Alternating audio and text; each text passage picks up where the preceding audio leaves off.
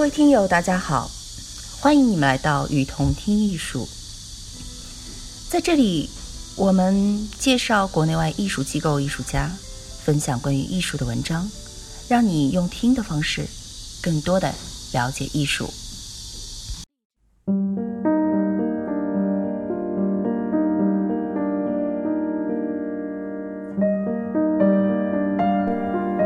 今天是极简主义第二期。我们来介绍罗伯特·莫里斯。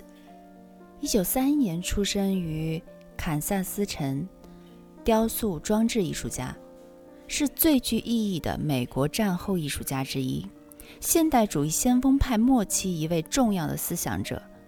作品涉及多种媒介，从雕塑、绘画。并通过表演延伸到影像以及文字当中，对上世纪六十年代之后的艺术发展具有重要意义。罗伯特·莫里斯的作品在外，它的外观在特定的环境下总能唤起人们不同的联想。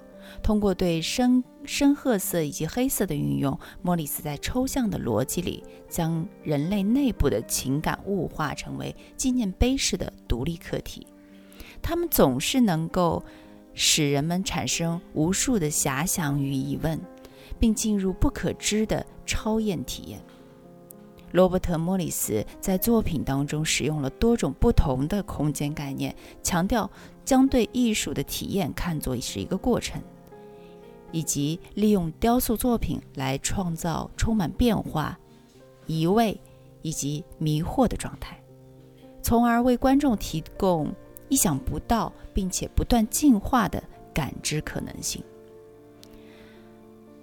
作为现代主义先锋派末期一位重要的思想者，罗伯特·莫里斯让自己与严格的艺术品概念以及其他物品可以独立存在的氛围分离开来，特别处理了艺术品的创作过程，而这也成为其作品中的主要部分。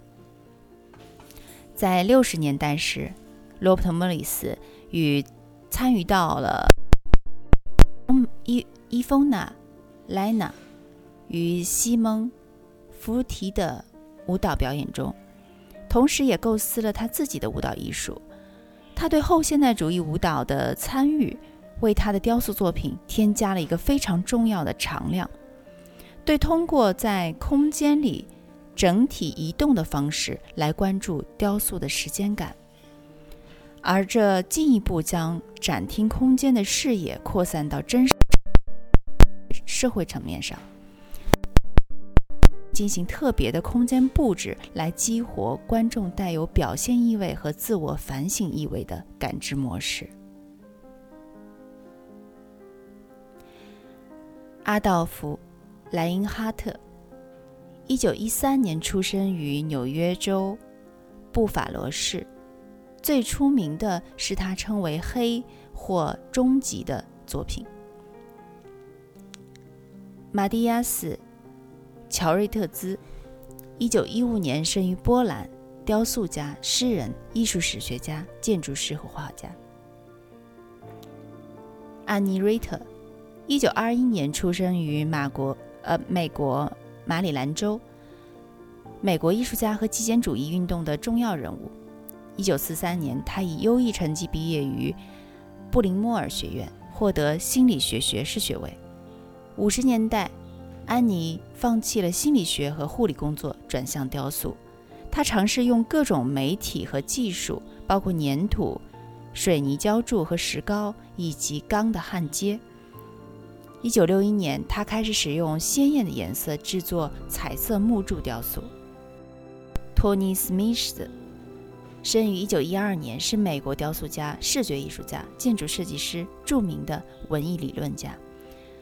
他被认为是美国极简主义雕塑的先驱人物。托尼·史密斯曾是一个建筑师，但是后来作为雕塑家却取得了惊人的成就。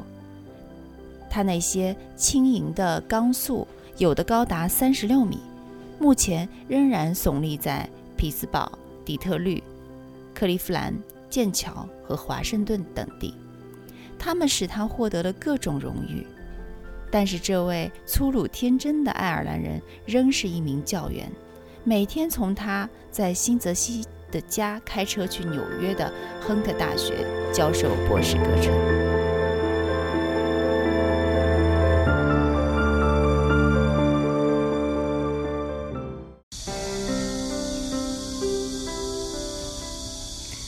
感谢您的收听，欢迎大家多提宝贵意见。并且来我们与同听艺术同名的微信和微博留言哦。